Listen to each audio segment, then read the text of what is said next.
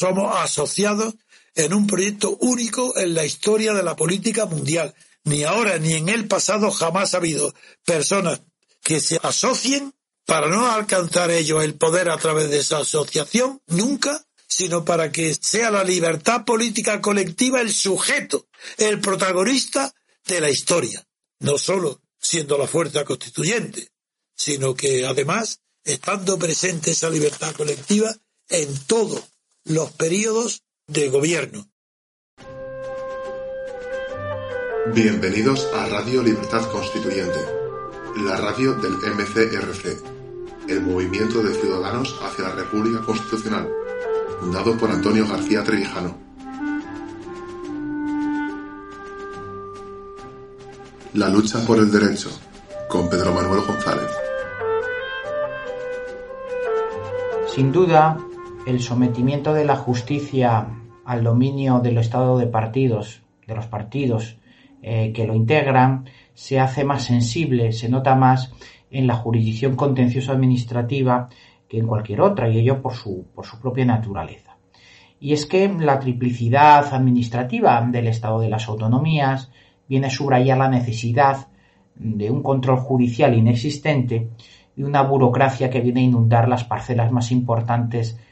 de la vida de todo, todo gobernado, desde la económica hasta la familiar. De hecho, la garantía de ese control no solo debe ser titularidad de la propia ciudadanía, sino también que sirve para que unas administraciones se controlen a las otras y sobre todo en el ámbito de las habituales discrepancias en, el control de las competencias que, como digo, este Estado autonómico eh, pues eleva exponencialmente.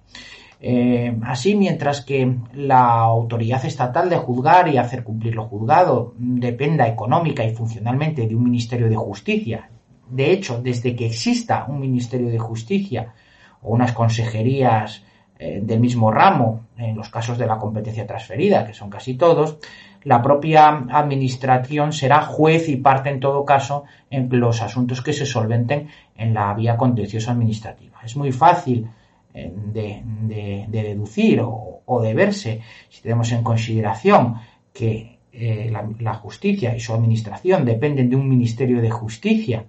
eh, que es poder ejecutivo, naturalmente a la hora de dictarse sentencias en las que la propia administración, el propio ejecutivo, el propio poder político sea parte, naturalmente se encuentran absolutamente desvirtuadas y sometidas por esa relación de dependencia.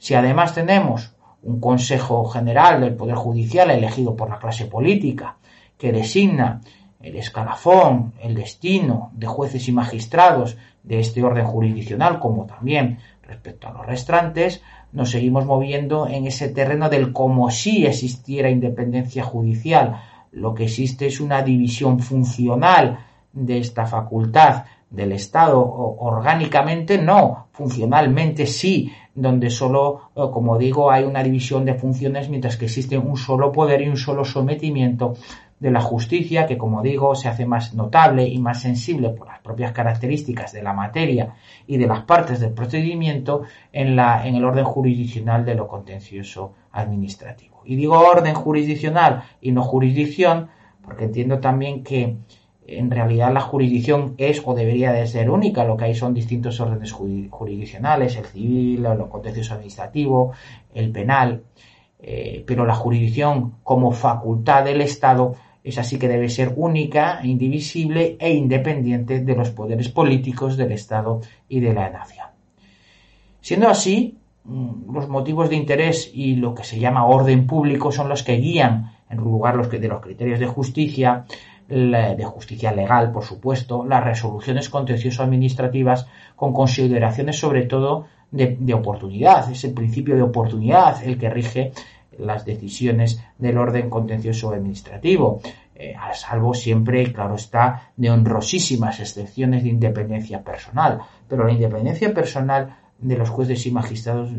eh, es inútil sin la garantía institucional de la independencia de la justicia, pues las resoluciones judiciales de esos jueces valientes pueden ser siempre revocadas eh, en instancias superiores, ya que estos jamás van a ascender en esa, a esas eh, instancias superiores precisamente por su propia actitud de independencia, contrario al funcionamiento y al engranaje eh, de, lo que sería medrar dentro del escalafón judicial. Así las cosas, y como digo, es ese principio de oportunidad el que guía a la jurisdicción contencioso administrativa, sobre todo en cuanto al alcance económico o político del asunto concreto a resolver, como premisas para decidir sobre la juridicidad de actos administrativos y normas emanadas de las distintas administraciones públicas, pues, puesto que al fin y al cabo la administración de justicia que sea justa es dudoso, pero que esa administración, al depender del Ministerio de Justicia, es absolutamente indudable.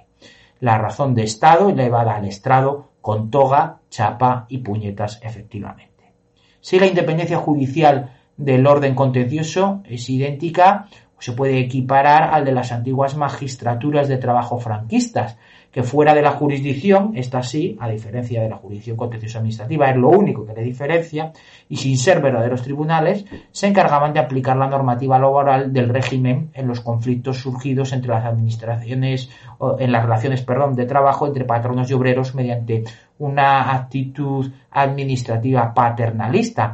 lo mismo que ocurre en la jurisdicción contenciosa administrativa a día de hoy, eh, declarándose así en aquel caso esas magistraturas de trabajo y hoy la jurisdicción contenciosa administrativa protectora de, los importantes intereses en juego cuando en realidad existe